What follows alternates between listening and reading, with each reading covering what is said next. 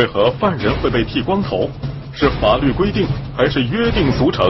我们把所有的法律都翻了，像监狱法呀什么的，你看不到有一条，就是犯人进去必须都得给剃光头。犯罪剃头从何时兴起？剃头背后的意义，到今天又有怎样的变化？在春秋战国的时候，就把剃光头当做刑罚的一种，这是对人的一种打击和侮辱。法治与时俱进，犯人剃头也在随着时间的推移渐渐发生着改变。本期老梁有看法，为您讲述犯人剃光头的背后。用冷静的理性温暖人间。观众朋友们，大家好，欢迎您来到《老梁有看法》节目。二零一三年年底，广州《新快报》记者陈永洲涉嫌损害企业声誉，被长沙公安局拘留。那么后来这个事儿呢，还上了电视。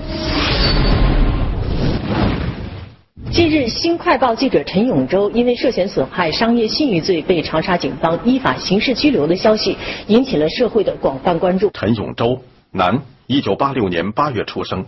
二零零九年大学毕业，在《新快报》担任记者。二零一二年九月二十六日到二零一三年六月一日，陈永洲曾在《新快报》连续发表署名文章十余篇，有关中联重科利润虚增、利益输送、畸形营销及涉嫌造假等一系列批评性报道，被互联网大量转载，造成严重的社会影响。中联重科 A 股被迫停牌两天。二零一三年十月十九日。陈永洲以涉嫌损害企业商誉的罪名被长沙市公安局拘留。但是很有意思的是呢，这个陈永洲啊，他在把他拘捕之后，在审判之前，在电视上的形象发生了改变。原先呢，他是一头黑发，可是这个时候呢，在宣判之前呢，却变成了光头。我们呢没有对比他这两个形象啊，谁更帅的意思，而是这里边啊体现了一个问题。因为呢，它带来了一种强烈的暗示，在我们普通老百姓心里认为啊，进了监狱是犯人才剃光头的。那么陈永洲这时候被剃了光头，就意味着他肯定有罪，他是犯人。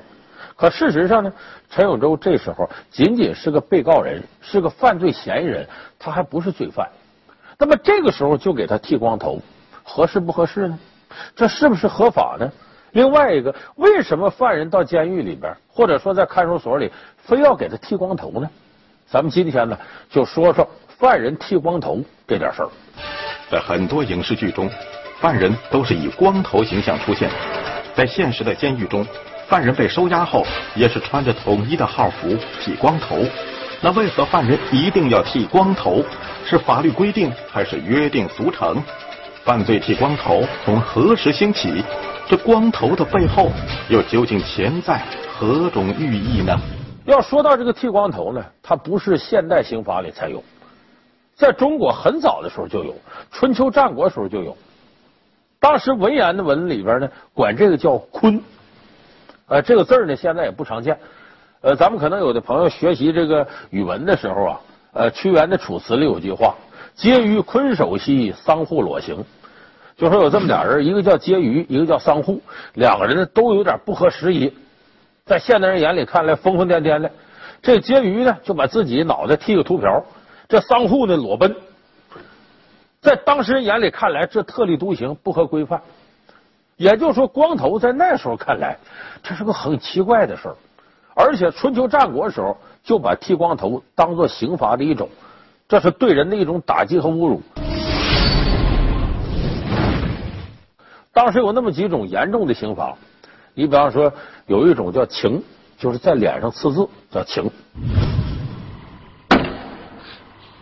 林冲听判：东京八十万禁军枪棒教头林冲，犯有腰悬利刃、误入节堂之罪，几杖二十，刺配沧州牢城。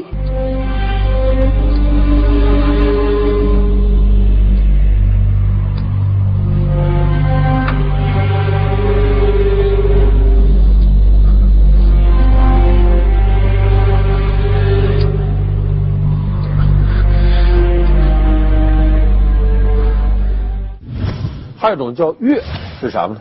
砍掉双脚叫月。月刑就是将人的双脚砍掉。月刑始于夏朝，兴于周代，是当时古代社会仅次于死刑的一种刑罚。还有一种叫缢，是啥，割掉鼻子叫缢。缢刑产生年代极为久远，上古时代时便有此种刑罚。鼻子被割掉，虽然不会危及人的性命，但对人的尊严是一种很大的推弹。还有一种叫笞，就是鞭笞的笞，搁鞭子打你。笞刑始于战国时期，属于刑法中较轻的一种。在很多影视剧中，我们都能看到这种刑罚。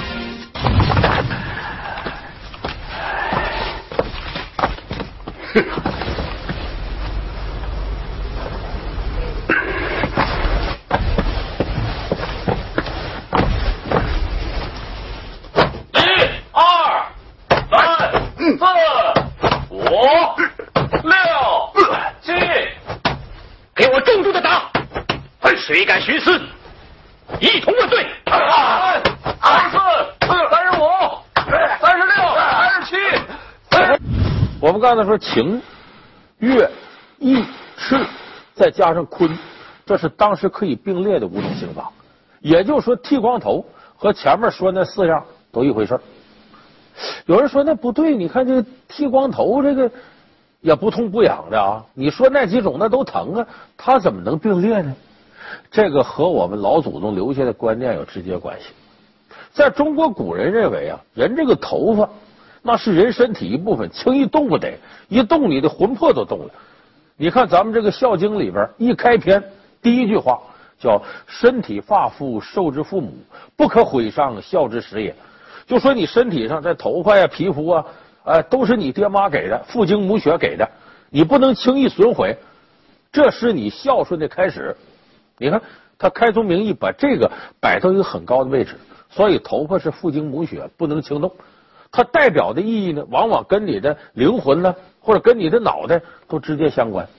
我举个例子，你就明白。看过《三国演义》的朋友知道，这个曹操北征宛城打张绣的时候，当时正赶上那个春播季节，苗刚往上长。曹操呢，勒令自己部下呢，秋毫无犯，有马踏青苗者斩。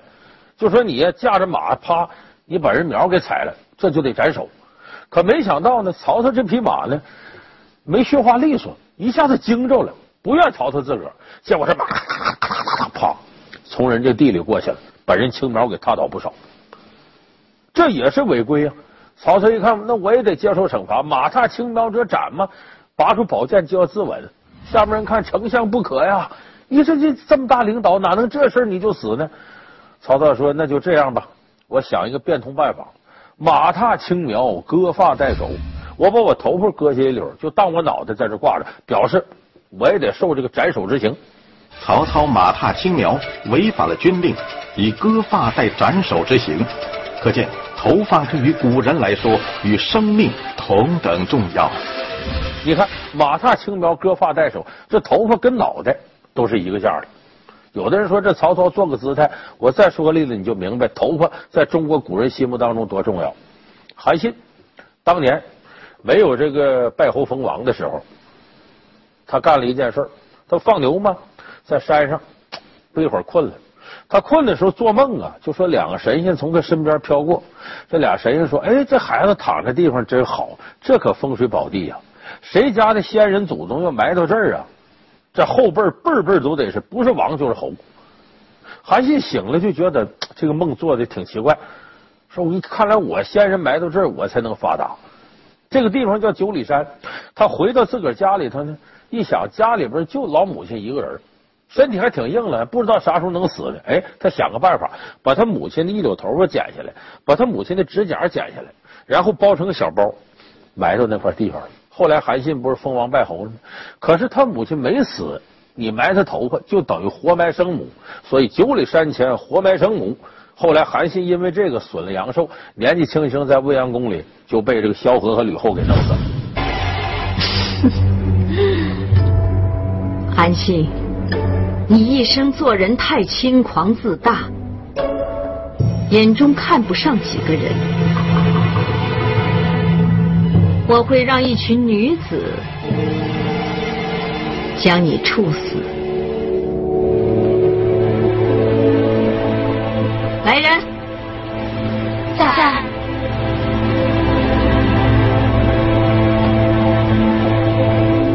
杀。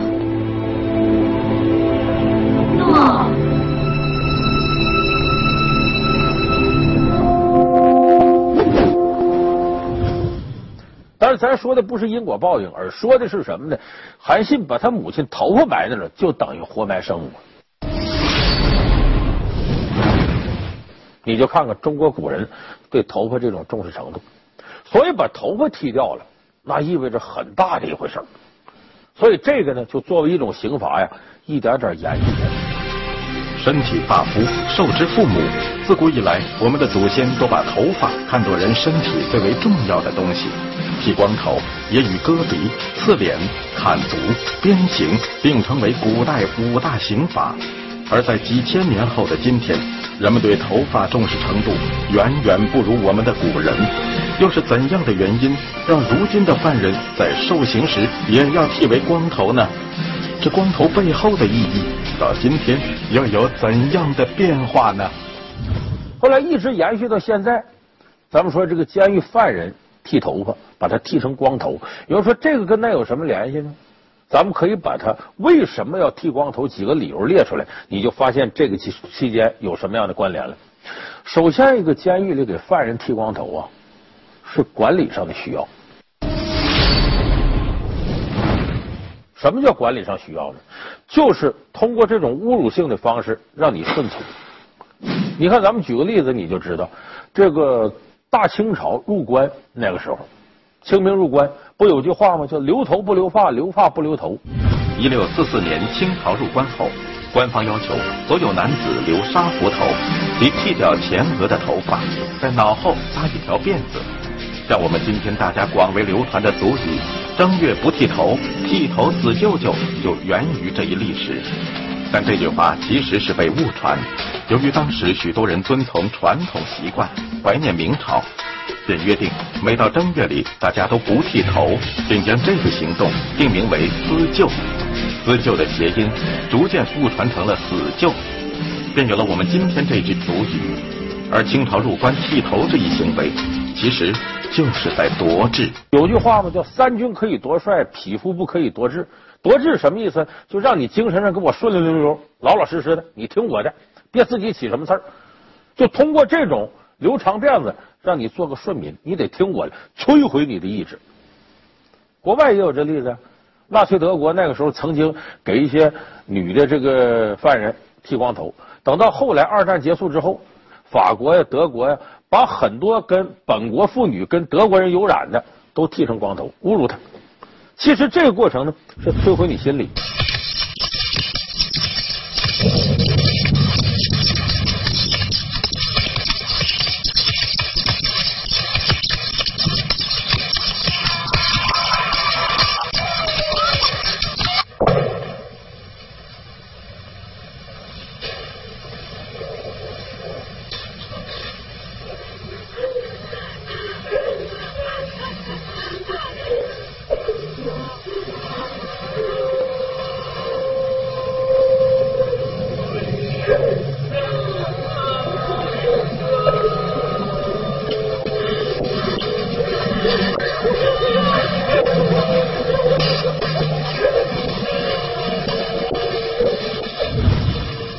他就好比我们看《水浒》里边那个林冲刺配沧州，宋江刺配江州，啊，都有打杀威棒，哎，进来之后先打你。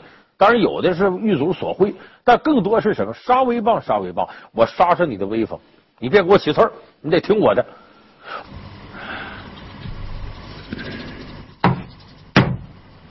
给我打！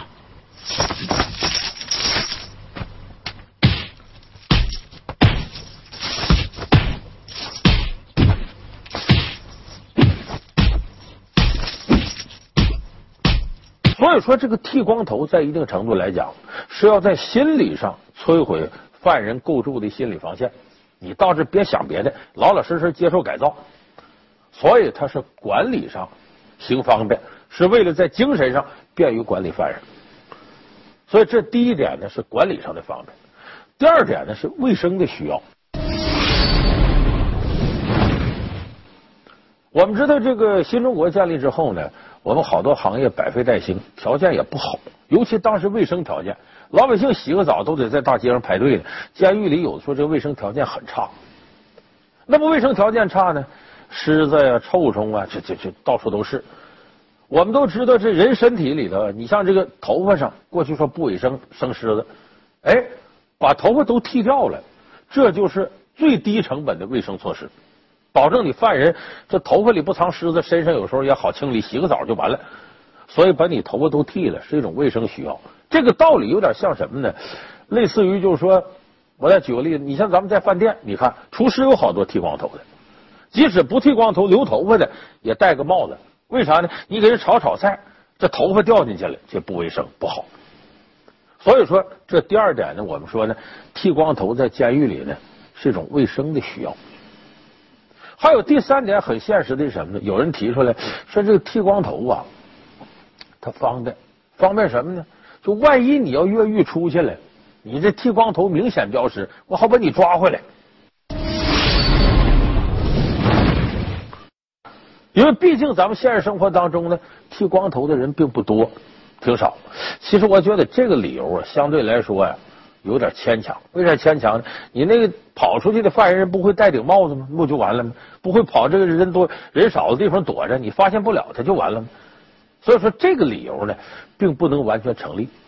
啊，基本上我们可以看出呢，就是一个管理上的方便，一个是卫生上方便，再有一点成立的安全上。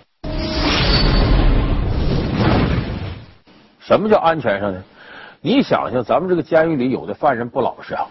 他容易在头发里藏个刀片啊，藏个铁丝啊，干嘛？他越狱什么的？哎，你把头发一剃了，再通过洗澡的方式，你没地方藏东西了，这也是安全的需要。所以我说，最主要的是管理的需要、卫生的需要、安全。那么说，剃光头是不是一种规定呢？我们把所有的法律都翻了，像监狱法呀什么的，你看不到有一条，就是犯人进去，你必须都得给剃光头。没有一条法律这么规定的。如果硬往上靠呢？一九九零年呢，有一个罪犯改造行为规范，这里边规定呢，就说，除非是进里边待一个月就出来的犯人，超过一个月都一律要剃光头。根据一九九零年的罪犯改造行为规范中的第二十一条，除一个月内出监的罪犯外，一律留寸发或光头，不准留胡须、长指甲。除有特殊生活习惯的少数民族犯外，女犯一律留齐耳短发，不得过颈，不准烫发、染发、戴假发、涂指甲、抹口红、戴首饰等。可是那个也被证明呢，不符合规定，因为这只是一个政策规定，它根本不是法律，也跟监狱法呢完全冲突。所以在两千零四年的时候呢，这条已经被废除了，这个罪犯改造行为规范没有了。我们说法律就是这样，叫法无禁止即允许，这是对于私权利；对于公权利呢，是法无允许即禁止。就说你比方说像剃光头这种公共权利的事儿，如果法律没有给你授权，那就是不让你这么干。我们把所有法律都翻遍了，没有一条法律写着这个呃进看守所啊、进监狱啊就得给剃光头。所以说，给犯人强制剃光头是违法的。说那为什么还有这么多这种情况呢？除了我刚才说那几个管理呀、卫生安全的需要，有的犯人很主动配合。我进里边表示我认罪，表示我改造，主动就把要求给我剃光头，要求穿上号服。还有的犯人为了减刑呢，穿上这一身坐到这个镜头前边，呃，我忏悔，回头他能减刑，他有他的需要。有的人说说老梁，那为什么就不能给剃光头呢？他都犯了罪了，不该被收拾吗？我跟大家讲句实在话。世界人权组织，他很早就已经在这方面呢做出了呼吁和号召，就是什么呢？犯人也有人权，罪犯也有人权，罪犯也有人格尊严。咱们国家的监狱法第七条明确规定，就是犯罪这个罪犯他本身他的人格也不可侮辱，他也有他的尊严。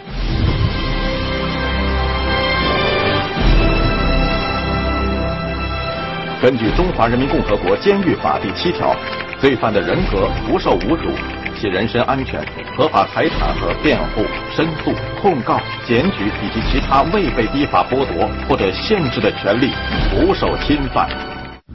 有的人说这这罪犯还有尊严，这不像话了。以前我曾经做过一期节目，讲过汉奸。我说汉奸也有人格，也有尊严。有的朋友在网上跟我掰，老梁你胡说八道，汉奸有什么人格，有什么尊严？如果你要不承认这个，说明你的法治观念还非常淡漠。为啥呢？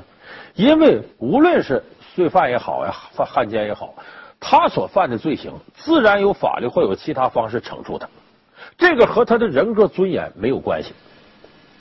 就是监狱里的犯人，他有属于他的人格尊严，这个人格尊严也是不可侵犯的。你就拿这个剃头这事儿说吧，这个广州当年有个坦桑尼亚来的小伙子，他在酒吧里打架，结果下手重了，喝点酒打架嘛，把人给打伤了，他进到监狱里了。进监狱里就要给他剃光头，这小伙子都死活不干，说你要再这么剃头，我就死去。为啥？他的本民族，他的宗教有这方面的限制，只能他自己民族的长老给他剃头，别人不能动他的头发。所以后来这事儿往上报呢，上面说那特事特办吧，尊重他的宗教和民族习惯。结果这坦桑尼亚小伙子在监狱服刑的时候，就一脑袋小辫子。所以我们说，即使是罪犯，他有属于他的人格尊严。我们在一九九二年呢，高法、高检和公安部呢联合下发了一个呃关于在看守所里头这个文明管理在押人犯的一些规定，就明确提出不得强制性的给犯人剃光头。你看，我给你讲这个道理，在世界所有的法治国家都有一条共同通行的法治原则，叫无罪推定。就说我现在法院没有宣判你这个人有罪呢，在这个之前你都是无罪的。我们只能管他叫犯罪嫌疑人或者叫被告人，他不是罪犯。那么我们看呢，有好多的犯罪嫌疑人、被告出庭的时候，剃着光头，穿着号服，这个可以说就是违背了人权的基本制度。因为他穿着这身，就等于什么呢？他就是犯人了，给我们一种这个印象。所以我刚才说，陈永洲没有被宣判之前。他还处于被告人、犯罪嫌疑人状态，剃光头、穿号服。如果是他自己主动认罪，我就要求剃光头，那还则罢了。如果要是监狱和看守所强制给他剃，那就是违法、不合理的。因为这样的话会造成了还没等判呢，他就有罪，就未判，他先审，就还没等审完呢，先给他判有罪了。他这种状态呢，等于是我等于让大家看我已经是个犯人了，这会对他在法庭过程当中控辩的过程当中产生很大的心理影响。所以我说，这个未审先判，这个本身就违法违规。那么与此相对应的是呢，我们还有另外一个现象很有意思。你看，在这个法庭上，我们经常看到审贪官，你会发现贪官没几个被剃光头、穿号服的。以前穿什么衣服还穿什么衣服，以前什么发型，中分、偏分的什么的，寸头啊还是那样。你再比方说，我们知道有个明星高晓松酒驾，咱们都看到他上法庭那个镜头。也是那么长头发，留着胡子，也没被剃了。可是普通的刑事犯罪呢，呃，好多被告人呢，在上法庭的时候，光头号服。官员明星犯法，不用剃光头，不用穿号服，而普通人就得剃光头、穿号服，这在事实本身之上就造成了一种不平等。如何将这种不平等拉平，关系到完善社会主义法治制度和我们每个群众的切身利益。现在呢，最高法院呢就倡导，出庭的时候呢叫去犯罪化标签就人家还没有判呢，他还不是罪犯呢，你不能就按罪犯的待遇就给他弄成呃光头号服。二零一三年十二月，在最高人民法院举行的公众开放日活动上，发言人孙军功表示。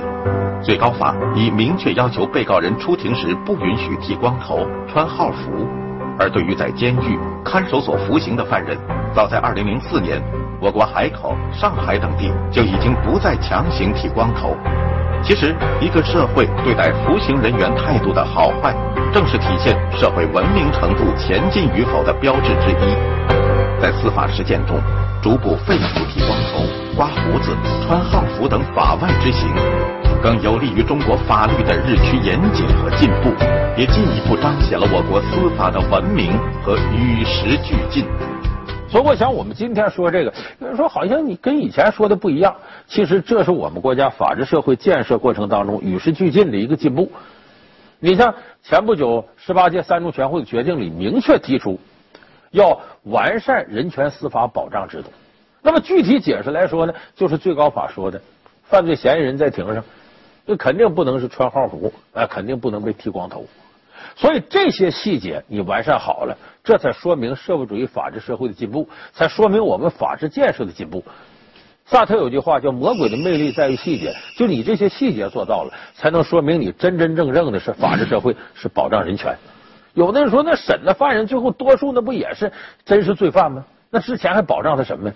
其实我们说，在没有判他有罪之前，无罪推定，他首先假定他是无罪的。即使他真就有罪，美国曾经有黑社会老大，也是在这个监狱里啊，还在法庭上充分保障他人权。他就说过一句有名的话，他说：“你们看，法律连我这样的人渣都保护，你们这样的好人他更要保护了。”这就我们节目的一个宗旨：法是保护所有人的，然后才是惩治一部分人的。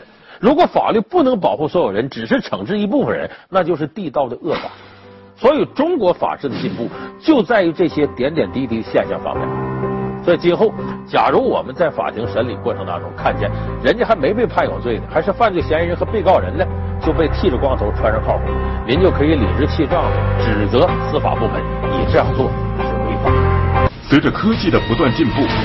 手机成为人类日常生活中密不可分的朋友。手机已经成为我们身边的一个必备品。一个手机究竟牵连着你的多少秘密？很可能成为犯罪分子埋在你身边的一个定时炸弹。下期老梁有看法，智能手机的隐患，教你怎样甄别身边的诈骗事件。好，感谢您收看这期老梁有看法，我们下期见。